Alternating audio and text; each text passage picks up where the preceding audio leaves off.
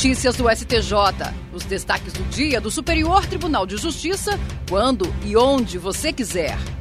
Olá, esse é o boletim com alguns destaques do STJ.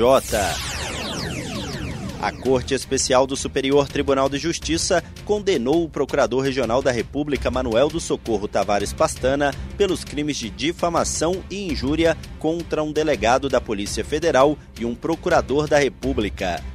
A pena de cinco meses e 13 dias de detenção foi convertida em multa de 10 salários mínimos. O caso teve origem em agosto de 2020, após publicação de reportagem no jornal A Gazeta, Jornal Verdade, com base em declarações de Manuel Pastana sobre suposta conduta inadmissível do Ministério Público Federal do Amapá em meio à Operação Minamata, deflagrada para combater o garimpo ilegal na região norte.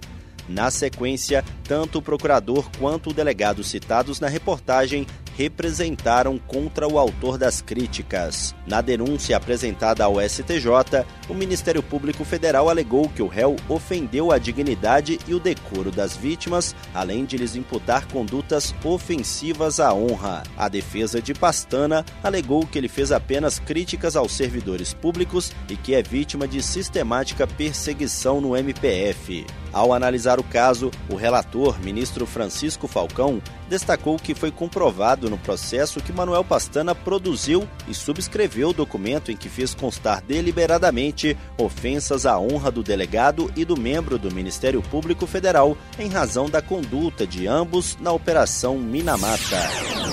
A terceira sessão do Superior Tribunal de Justiça decidiu que não é possível aplicar pena de multa isolada em caso de violência doméstica contra a mulher mesmo que prevista de forma autônoma no preceito secundário do tipo penal imputado.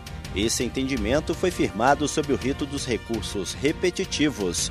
Isso significa que ele vai servir de base para os demais tribunais do país quando julgarem casos com idêntica questão de direito. No caso representativo da controvérsia, o Ministério Público do Rio de Janeiro questionou o acórdão do Tribunal de Justiça que afastou a pena privativa de liberdade e aplicou isoladamente a pena de 10 dias multa no valor mínimo legal em um caso de ameaça contra a mulher. O relator, ministro Sebastião Rei Júnior, explicou que o artigo 17 da Lei Maria da Penha veda a aplicação de penas de cesta básica ou de outras de prestação pecuniária, assim como a substituição de pena que implique o pagamento isolado de multa. O ministro lembrou também jurisprudência do tribunal, no sentido de que a proibição legal também atinge a hipótese de multa prevista como pena autônoma no preceito secundário do tipo penal, tal como ocorre no crime de ameaça, razão pela qual a incidência da multa só pode se dar de forma acumulada e nunca isolada. A Corte Especial do Superior Tribunal de Justiça condenou o Procurador Regional da República Manuel do Socorro Tavares Pastana pelos crimes de difamação e injúria contra um delegado da Polícia Federal e um procurador da República.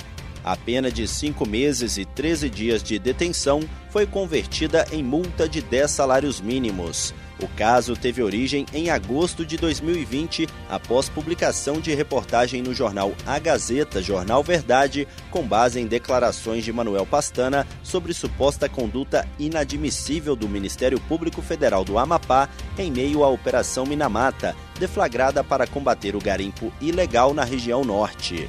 Na sequência, tanto o procurador quanto o delegado citados na reportagem representaram contra o autor das críticas. Na denúncia apresentada ao STJ, o Ministério Público Federal alegou que o réu ofendeu a dignidade e o decoro das vítimas, além de lhes imputar condutas ofensivas à honra. A defesa de Pastana alegou que ele fez apenas críticas aos servidores públicos e que é vítima de sistemática perseguição no MPF. Ao analisar o caso, o relator, ministro Francisco Falcão, destacou que foi comprovado no processo que Manuel Pastana produziu e subscreveu o documento em que fez constar deliberadamente ofensas à honra do delegado e do membro do Ministério Público Federal em razão da conduta de ambos na Operação Minamata. E esse foi o STJ Notícias de hoje. Se quiser ouvir mais, acesse o Spotify ou o SoundCloud do STJ. Tchau, tchau. Notícias do STJ, uma produção da Secretaria de Comunicação Social do Superior Tribunal de Justiça.